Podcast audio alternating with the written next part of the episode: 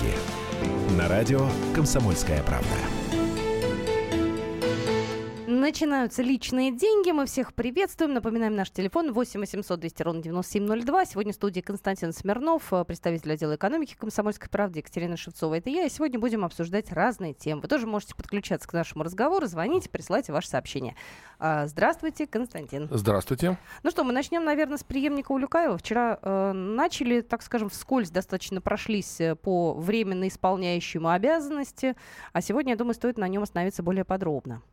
Ну, для начала надо бы подчеркнуть такую вещь, что когда а вчера э, Дмитрий Медведев проводил заседание правительства, э, сначала сообщали, что экстраординарно, неожиданно, потом сказали, что это просто по графику премьера, он сегодня там э, занят другими делами. В последнее время действительно бывает – и Медведев там, в общем-то, и официально, и потом в закрытом режиме говорил о том, что нужно поддержать работников Минэкономразвития, чтобы они работали тихо, спокойно, нормально, не обращая внимания на такие вот, к сожалению, пертурбации. И для того, чтобы окончательно это дело успокоить, сейчас вот, ну, в ближайшее время а, Министерство экономического развития должен оказаться первый вице-премьер Игорь Шувалов, который должен ну, как-то вот поговорить э, с основным составом министерства, чтобы его наставить как бы ну, на работу, поддержать их и так далее. Кстати, вот э, товарищ э, Улюкаев сейчас под домашним арестом, а экономика растет, ну, выздоравливает как он и прогнозировал. То есть, а как именно. его посадили под домашний арест, так она начала выздоравливать? Нет, она стала выздоравливать, конечно, пораньше, потому что все-таки просто э, только что э, Росстат опубликовал последние цифры, ну, например, по третьему кварталу, все-таки он уже давно закончился. Падение ВВП еще раз замедлилось. Угу. А, вот, а промышленность в октябре показала вообще неожиданный результат. Если брать октябрь прошлого года, там еще небольшое падение есть, но очень уже небольшое. Угу. А к сентябрю рост почти на 6%. Ну, в общем-то, положительный факт. И резко уменьшилась задолженность по зарплате. Ну, так что вот пока он сидит и будет сидеть, экономика, как он говорил, что от одна должна оторваться и будет выздоравливать. Теперь кто его заменит? Да. Ну, для начала я все-таки хотел бы сказать, что Минэкономразвитие последние годы было, в общем, под сильным ударом. Э, были в правительстве прежде всего. Ну, это все, наверное, слышали, видели и в Минфине, и в Центральном банке, и особенно в Госдуме, и в Совете Федерации. Это было публично неоднократно заявлено там и Матвиенко, и там Андреем Макаровым, что прогнозы Министерства экономического развития не выполняются. Они либо слишком оптимистичны, либо еще чего-то. В последнее время поэтому они там ужесточили свои прогнозы, что все будет не очень все здорово. И поэтому были разговоры о том, что пора Минэкономразвития ликвидировать. А именно, э, особого развития от него никто не видит – этим занимаются все-таки отраслевые министерства. А вот э, вернуться на круги своих к 2000 году. Ну, к началу 2000 года, когда uh-huh. было отдельное Министерство экономики, которое там прогнозы и делало. И там Министерство внешнеэкономических связей, например, а также других структур, которые внесли в это министерство. Это первое. Поэтому нынешний арест э, одного из ключевых министров правительства может подтолкнуть э, власти к тому, чтобы рассмотреть вопрос дальнейшей судьбы. Ну, не сейчас непосредственно, а где-то несколько позже. Ну, а теперь все-таки кто сейчас рулит непосредственно министерством. Действительно, как только арестовали Улюкаева, э, несколько часов его обязанности исполнял его первый зам по как раз макроэкономике Гайдаровец, тоже выходец суда Гайдар, Алексей Ведев. Но это было несколько часов, потому что из командировки не вернулся еще один э, зам Улюкаева Евгений Елен. У меня, знаете, какой вопрос? А. Это же было сделано не спонтанно, да? То есть, э, я так понимаю, у Люкаева разрабатывали достаточно продолжительное время, как нам говорят источники, год. То есть, наверняка за этот год уже было примерно понятно, чем вся эта история может закончиться, да? К этому финалу шли и вели всю эту историю. Значит, уже рассматривали в течение года, так, перебирая кандидатуры человека, который займет пост Улюкаева. Тут трудно сказать. Понимаете, в чем дело? эмоциональное решение, которое, знаешь, пришло, Нет, поним... потому что кого-то надо сейчас. Нет, понимаете, в чем дело? Все-таки здесь идет борьба между двумя кланами. Ну, так, условно говоря, силовым блоком и либеральным. либеральным. Э, кто из них там мог победить сейчас, в ноябре, год назад, было неясно. Неясно даже, наверное, месяца два-три назад.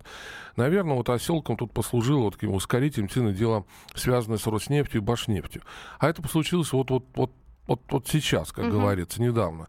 Поэтому не думаю, что э, так уж серьезно в верхах рассматривалась кандидатуру, которая будет замещать э, Улюкаева. Ну, где-то с, а с октября когда обострилась ситуация вот с покупкой башни Роснефтью, наверное, тогда уже стали думать. Но опять же, не совсем ясно, кто это должен сделать, из какого блока. Из опять же, либерального блока, когда э, придет человек, ну, ну, приблизительно тех же взглядов, что и Или все-таки силовик окончательно додавит и продает кандидатуру близкой им. Вот и как раз кто Ерин... пришел, да, к Елену? Вот, вот в Рио, да, он все-таки, исходя из его официальной биографии, человек, ну, явно близок к силовикам.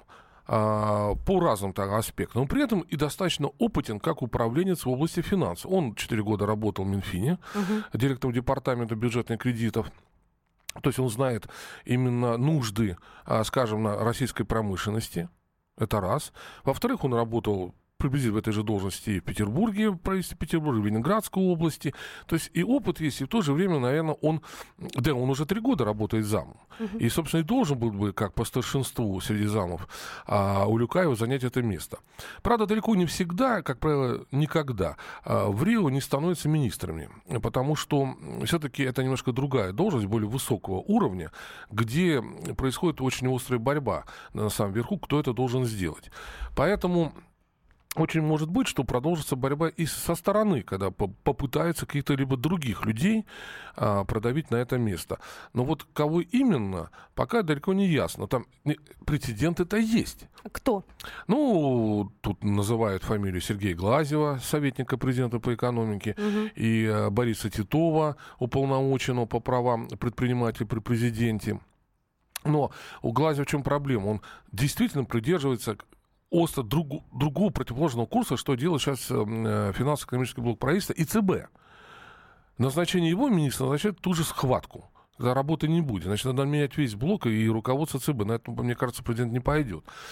Титов, кстати, близок к подземном глазе, но он больше дипломат, э, больше склонен к компромиссам и так далее. Ну, вот такого рода вещи. Есть и другие еще кандидатуры меньшего, так сказать, калибра, которые, ну, тоже могут... Вот, но, как правило, последнее время по э, аппаратным, так сказать, назначениям, которые делает наш президент, э, зачастую выскакивает совершенно неожиданная для всех фигура, даже для самой фигуры.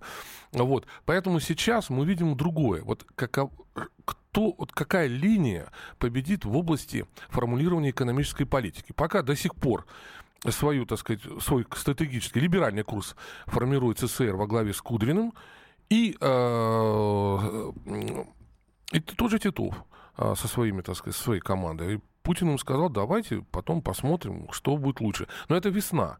Вот они весной должны а, предоставить. До весны, да, Да, поэтому я так думаю, что Елен будет руководить министерством в качестве ВРИО, по крайней мере, до весны, а там уже какой курс победит, э, Кудринский либо Титовский, там уже будет видно. Знаете, о чем подумала? Как- как-то у меня почему-то две вот эти вот э, э, отставки, да, ну, mm. одна принудительная, вторая, так скажем, немножко в другом формате была, да, у нас э, поменялся министр образования.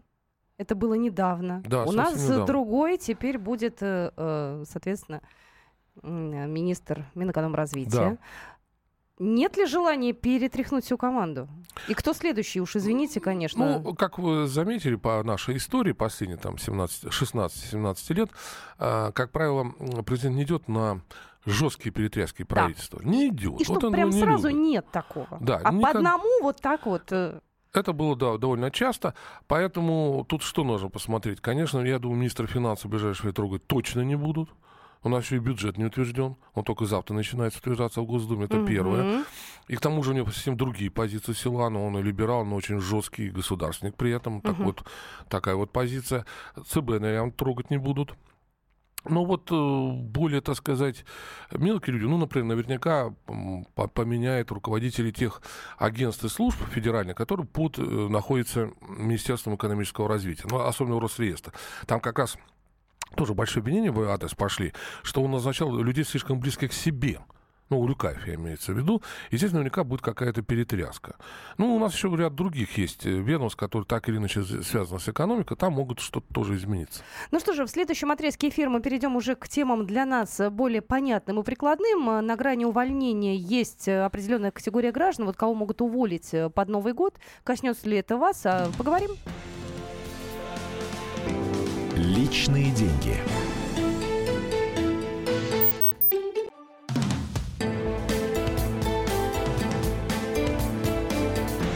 Личные деньги. На радио «Комсомольская правда». Продолжается программа «Личные деньги». Двух с Салюкаевым. Я могу сказать, что если вы э, интересуетесь э, подробностями отбывания Алексеем Улюкаевым домашнего наказания, вы можете выйти на наш сайт kp.ru, либо с третью полосу открыть свежей газеты.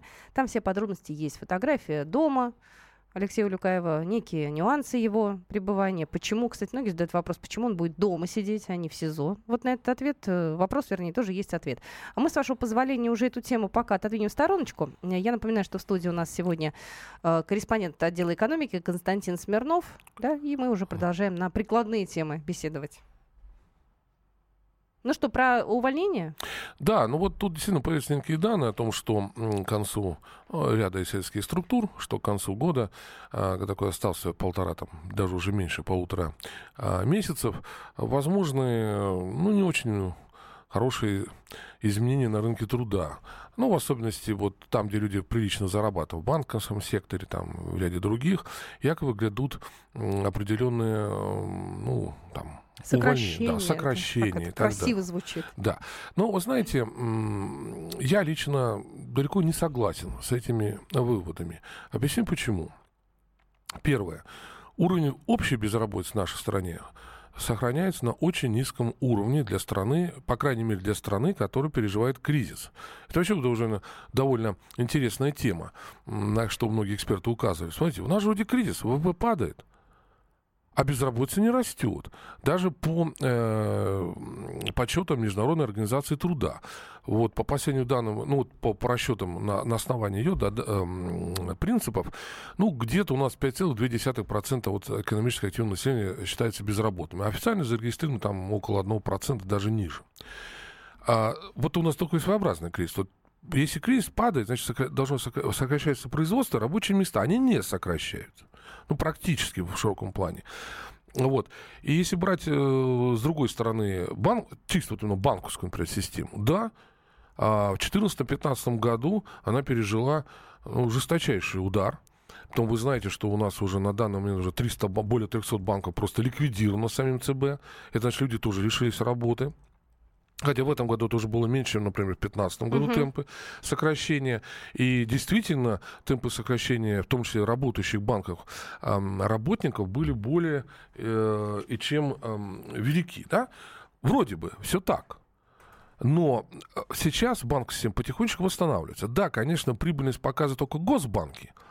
Э, коммерческие банки там не так могут похвастаться своими успехами. И, видимо, может быть на мой взгляд, какие-то относительно небольшие сокращения тех должностей, угу. а, которые, ну, ну, на которых можно как бы сэкономить, что называется. Вот. Я уж не думаю, что в Сбербанке будет. Там, видно, они совершенно не сокращают ни свои отделения, наоборот, строят новые и так далее.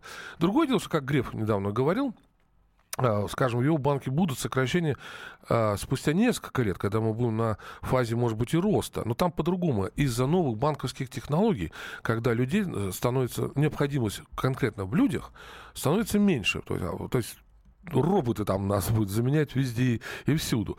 Но это уже немножко другое, другая вещь. Все равно в других банках они будут необходимы.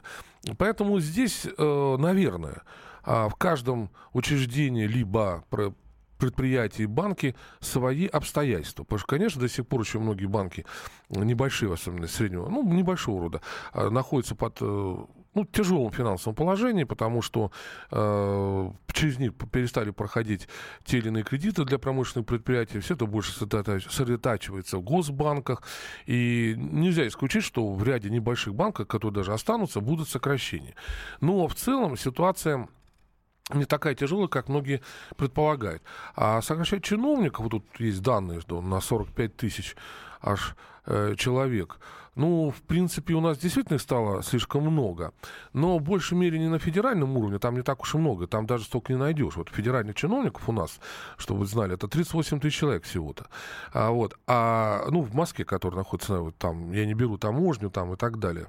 Вот. А вот э, переизбыток чиновника есть на региональном уровне. Это да. Вот там, может быть, в регионах и определенные сокращения могут пройти. Но все-таки цифра 45 тысяч, мне кажется, несколько завышены в нынешних обстоятельствах. Кстати, я наших слушателей хочу спросить. 8 800 200 ровно 9702. Э, у вас есть опасения потерять работу в ближайшие несколько месяцев? Э, ну, знаете, смутные ощущения иногда вас э, могут охватывать или ходят слухи по предприятию, что будут сокращения. Мне просто интересно на таком вот бытовом уровне среди наших слушателей «Комсомольской правды». Есть ли такое опасение? 8 800 200 ровно 9702. Если, не дай бог, что-то произойдет, вы быстро сможете найти другую работу? У вас в городе с этим все хорошо? Я понимаю, что тяжелый вопрос, конечно. Вот. Но, тем не менее, ждем от вас э, ответов. 8 800 200 ровно 9702. Здравствуйте, у нас звоночек есть. Сергей, здравствуйте. Алло, здравствуйте. Здрасте. Ну, мне просто так кажется, там процентов, как у нас официальная статистика, 6-7 процентов, но это все официально, поверьте мне. Неофициально это процентов 40 по стране. Почему? Объясняю. А, сейчас не сокращают людей с предприятий. Сейчас пробивают голову, пиши по собственному, увольняйся, переводят на голый оклад, и люди уходят в никуда. Так что вот так у нас официально получается. Поверьте мне, что безработица огромная, огромная. Спасибо. Ну, не думаю, что 40% это все-таки не так. Тем более, что многие из этих 40% э, просто тупо заняты в неформальном секторе, и очень многие это и предпочитают. Но вот все равно человека, если его уволили, хоть он сам уволился, но попадает в категорию безработных по линии международного труда, это не так-то, знаете, это не значит, что ты попадаешь куда-то никуда, и тебя никто не видит и не слышит. Вот. Тут есть некая проблема, связанная с неформальным сектором, но он, в принципе, и спасает людей. Тем что многие там и подрабатывают и там, и сям. Ну, нельзя сказать, что у нас что-то такое, такое депрессивное, что все там без работы сидят. Хотя есть, конечно, там э, небольшие города, где, видимо, совсем тяжко. Я уж не говорю про то, что у нас все привыкли еще на огородах сидеть. Да, вот еще говорят о том, что в автомобилестроении предполагается тоже большие сокращения. Вот, в принципе, да, вроде бы все падало, да, вот продажи автомобилей и так далее. Но вот в октябре продажи российских автомобилей, причем не, не собранных, а именно вот сам, собственно, они начали потихоньку расти. Там в сентябре 13%. Поэтому я не ожидаю, что в автомобилестроении уже прошли серьезные сокращения, что это будет опять очень большие. Наверное, какие-то будут. И прежде всего, а, знаете, от кого избавляются? Вот от работающих пенсионеров. Хотя некоторые предприятия при этом дают им некие компенсации, чтобы вот не так уж болезненно было сидеть на нашу небольшую ну, пенсию. Ну, а, кстати, если мы поговорим про крупные госкорпорации, там охотно держат пенсионеров? Ведь там же тоже очень часто Нет, бывает, вот исполнилось раз... тебе вот столько-то лет, все, до свидания. Нет, раньше по-разному было. Вы знаете, что руководящих работников старались там на каждый год продлевать э, это дело, а когда сейчас ну, приняли закон о том, что госчиновники и представители госкорпораций, у них пенсия будет уже в 65 лет, угу. это только им на радость, потому что зарплаты достаточно большие топ-менеджеров. Это первое. Что касается рядовых сотрудников, да, их обычно в 60 увольняли, но если место не закрыто, Дело в том, что у нас целый ряд есть отраслей, прежде всего машиностроение, например, металлургии, где молодого человека на работу у пышущей печи не найдешь. А вот, поэтому люди сплошь и рядом продолжают его до 65, им просто продлевают. Но вот сейчас, когда развернулся кризис, это надо же как на всем, а увольнять, например, в массовом порядке ну, людей относительно молодых и зрелого возраста... тогда придется с вот, Да, там конечно. есть э, проблемы, и плюс власти на это очень тяжело смотрят. Вот пенсионер, как я только что уже сказал, и потихонечку вот э, там есть случаи, да, это крупные корпорации, там по тысяче человек ушло, но им да, все-таки дали тоже определенную компенсацию, чтобы, как говорится, там типа премии, еще чего-то, чтобы как-то вот этот переход на пенсию э, сделать менее болезненным болезненным. И с обещанием того, что когда возобновится ну, рост производства, угу. кое-кто из них, кто помоложе там еще, ну, может даже вернуться. Нет, вся, очень пестрая картина в нашей стране, очень пестрая, потому что каждый регион друг от друга сильно отличается. Есть регионы, где вообще никакой работы нет практически. И там все ждут этой пенсии, да хоть как-то, хоть какие-то деньги получать. Ну, а есть все-таки регионы, там, типа той же Москвы, Калуги, там и прочее, где... Ну, есть... Ямало-Ненецкий автономный округ у Я нас уж... тоже живет хорошо. Ну, так он даже берет рабочих из ближнего зарубежья. Вот что, ж там, что ж там-то? Там-то у них все нормально. Хотя тут э, в этом исследовании, которое я сейчас смотрю, там даже по поводу ТЭКа якобы будет сокращение. Ну, довольно странно. А если уж там сокращать, то они будут иностранцев сокращать, если уж надо будет. Номер нашего эфирного телефона 8 800 200 ровно 9702. Валерий, говорите, пожалуйста, вы в эфире. Алло. Алло, слышь, я в эфире, да? Да, вы в эфире, минутку у вас. Э, у нас такая, да, такая история, что у меня э, в апреле Росфинадзор сократили по указу президента. Росфинадзор весь по России. И вот мне 58 лет, и вот я до сих пор на, в Кемерово в службе занятости стою, и не, даже не работаю, никто не предвидится. Ничего, так куда посылают, например, сам ни о чем. Вот такие вот дела. Поняли, спасибо большое. Да, это очень грустно. Действительно, во многих регионах работы нет, как я уже говорил. Так, ну нам как-то надо все-таки на позитив попробовать перейти в Нет, ближайшем но... отрезке эфира, а то прям совсем Нет, а грустно. вот как раз следующая новость будет чрезвычайно позитивная. Она меня сама очень обрадовала. Вот. Но я думаю, и здесь все-таки не так все будет тяжело. Да, мы поговорим про тарифы на ЖКХ. Будут они расти или все-таки глава ФАС их заморозит волевым решением? Продолжим личные деньги. Личные деньги.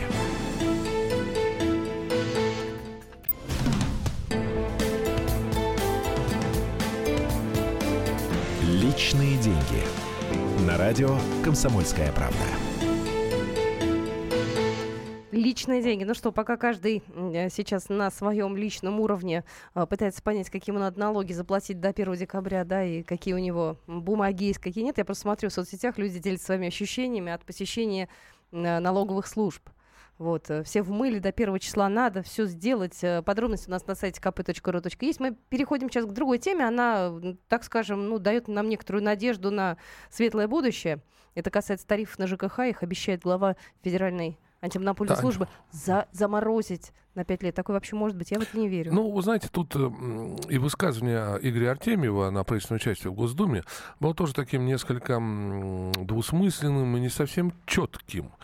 То есть он сначала говорит, что надо бы заморозить на 5 лет, но потом тариф на ЖК, потом обмолвиваются некоторые, не называя какие, а потом говорит, что, ну, в основном и как-то вот что-то.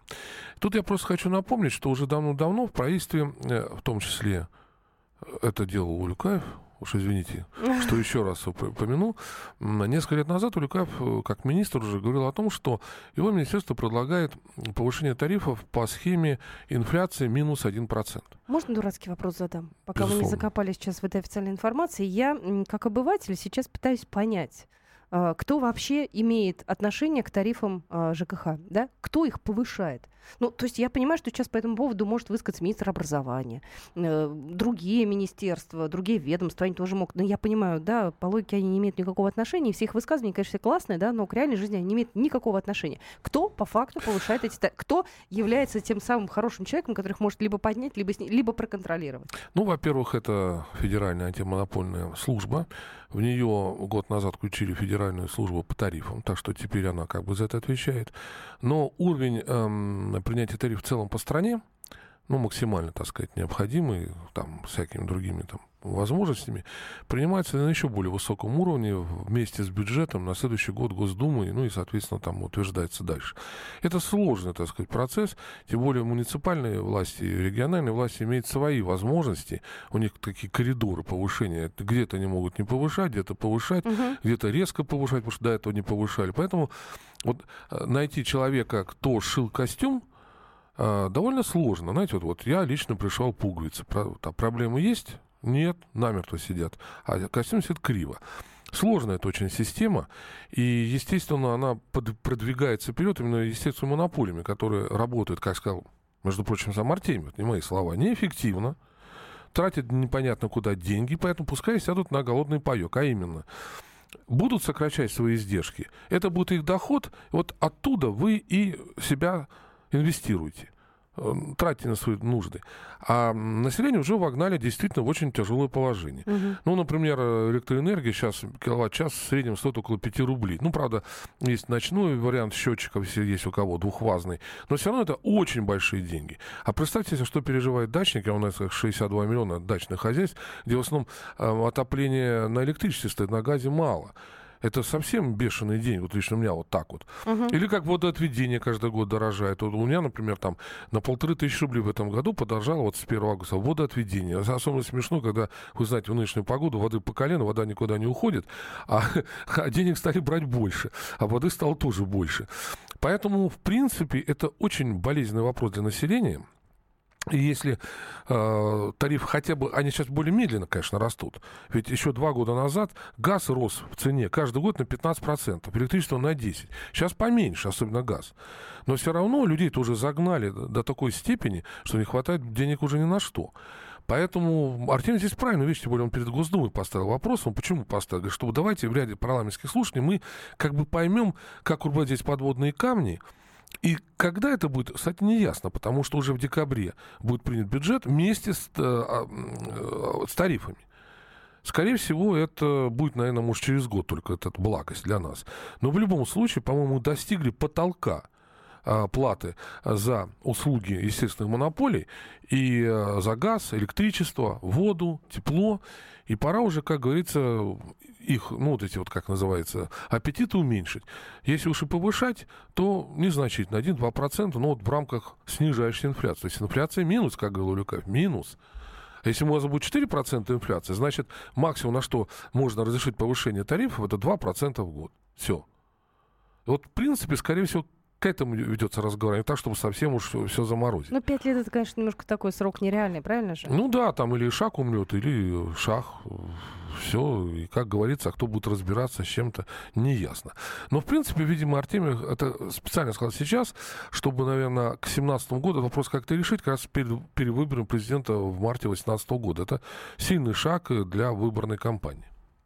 Смотрю на новости, тут просто глаз упал. Лукашенко, оказывается, хотел купить в России акции Башнефти. А ему зачем они? Нет, ну он, понимаете, в чем дело? Эти, как говорят, просьбы дать ему кусочек нефтяных полей, он говорит уже на протяжении 25, нет, ну, как там избрать, ну, поменьше, там, 20 лет. Почему? Ну, во-первых, в свое время вообще-то граждане Беларуси еще в советской Беларуси участвовали очень широко, так же как украинцы, в, в Западной Сибири, в строительстве всех этих нефтепроводов, нефтевышек там и так далее. И сейчас много представителей этой республики работает там, в Ханты-Мансийском, например, округе и так далее, газ и нефть. А продает, как вы знаете, нефтегаз, ну, вроде как по ценам, пускай ниже, чем на мировом рынке, но все-таки выше, чем внутри России. Он все равно хочет внутрироссийских цен, например, на тот же газ, например.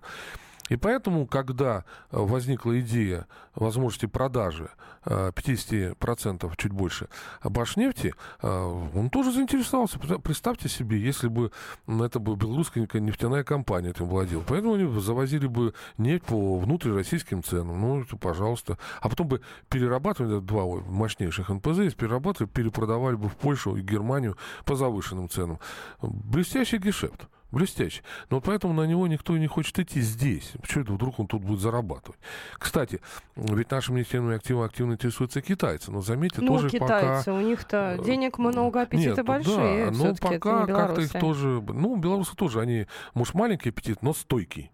И поэтому... И кусочек маленький. Да, ну они его проглотят. Так что тут, э, как говорят, тем более, что проблем с поставками нефти, переработкой российской, а потом перепродажей на Запад э, у нас время от времени возникают. А тут он от всего уйдет тогда. Ну, уже не ушел, потому что Башнефть тоже продали. Не вы же он Роснефть покупать, слишком дорого. Да не и не укуп... нужно, я думаю, ему теперь Да он это. просто не укупит. Он не укупит. Какие у нас еще интересные новости? Ну вот я тоже тут э, обратила внимание. Аэрофлоту, оказывается, задолжили почти миллиард за полеты чиновников.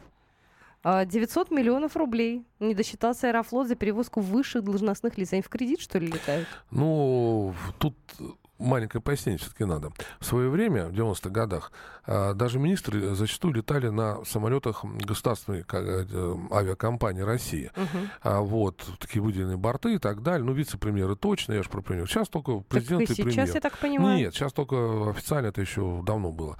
Сделано только на таких выделенных бортах, даже на двух бортах президент и премьер. Ну, некоторые будут даже лица, типа там руководители судов, там министр обороны и, и же с ними. Uh-huh.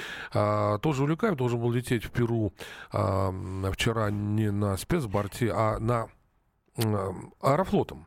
Я надеюсь, Оля Уликаев может слушать радио, находясь э, под э, Безусловно. домашним арестом, да? Я думаю, Безусловно. что комсомольскую правду мы достать сегодня массу. Так он не может нам, он может нам позвонить, например, там для сообщения? Ну, мне трудно сказать. Ну, Я ладно. просто не знаю его телефона домашнего. Тут, может быть, может быть. можно было бы. Это, извините, такая ремарка. Просто мы сегодня ну, не то, чтобы не найдем, первый раз. найдем телефон и позвоним сами.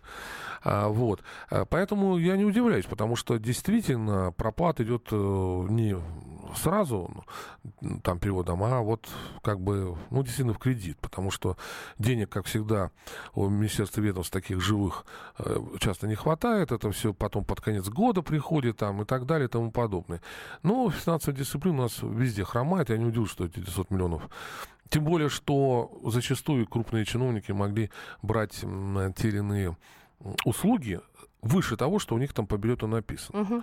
А вот их же много Аэрофлот предоставляет, и вот это там уже записывалось в специальную, так сказать, э, документ, но угу. пока он поступит в министерство, пока его обработают финансовые службы, проходит много времени, и долги могут годами копиться. Тем более, что они, конечно, стараются ничем себе особо не отказывать. Ну, вот. Так что тут ничего нет удивительного. Ну, кто-то вот голодает без работы, а кто-то вот летает. Ну, не зря Госдума в этом году решила резко, ну, с этого года, резко сократить полеты своих а, думцев по заграницам. Ну и пусть сидят здесь, Правильно. у нас в, в э, России. Новостей сегодня очень много. Новости все такие достаточно сложные формулировки, э, может быть, не очень понятные простому человеку. Дума приняла законопроект о повышении МРОД на 300 рублей. Ну, 300 рублей это немного. Не, ну тут э, понятно, что немного. Тут была из-за этого большая, э, большая дискуссия, скажем так, в Думе перед этими комитетами и так далее. Конечно. А там шла, по-моему, речь о другой немножко сумме, да? Там, э... там разные суммы шли. Дело в том, что почему так не намного подняли, это в рамках, так сказать, темпов инфляции, которые прогнозируются на этот год. Так, чтобы просто индексировать МРОД. Конечно, э, очень многие, и прежде всего из КПРФ, Справедливой России, и ЛДПР э, предлагают, конечно, более радикально реально увеличить э, МРОД там чуть ли не в два раза. Там разные есть суммы, как говорится, так, чтобы человек гарантированно получал нормальную зарплату. Ну и, соответственно, там выплачивать всевозможные пособия тоже исходя из этой суммы. Угу. Но пока, как вы знаете, бюджет остро дефицитен денег этих реальных нет. И к вопросу о более резком повышении МРОД, я думаю, вернуться, но не раньше 2019 года. Ну, то есть пока никто ничего трогать не будет. Я помню, что Не, ну шла... будет по чуть-чуть, вот как, как бы исходя из темпа инфляции, будут он немного подниматься. Там шла речь, по-моему, о 9 тысячах, что ли, чтобы повысить. Ну, для 7... начала, да, 7,5. Ну, кстати говоря, такой в этом, в этом году, 1 июля, был довольно резкий рост до 7,5. Там было до этого 4,5, там 5 с небольшим. Угу. Вот, и поэтому как раз уже шаг-то был сделан такому росту. Но вот сейчас, в ближайший год-два, это трудно сделать. Тут я не на сторону там депутатов выступаю, тут то, что ну, де- с деньгами сложно. Как вы знаете, расходы бюджета на 2017 год номинально ограничены расходами этого года. Угу. А с учетом инфляции, это падение, на самом деле, расходов. И поэтому, э, ну, ну, денег нет просто. Ну, мы резюмируем. А, до весны мы ждем а, назначения, да, то есть да. до, соответственно, апреля мы существуем. А самое главное, нового экономического курса. Поэтому да, даже важнее, чем личность, а, которая будет занимать пост Улюкаева. Но от личности курс зависит. Ну, в какой-то мере, потому что курс у нас зависит от личности самого высокого полета, ну, самого высокого положения. Поэтому вот какой он примет такой курс, то он будет выполнять. Конечно, нужны соответствующие личности. Вы можете прочитать эту и другие заметки заметки Константина Смирнова на нашем сайте kp.ru. На этом мы личные деньги на сегодня заканчиваем. Будьте с нами, оставайтесь, слушайте нашу станцию. До свидания. Личные деньги.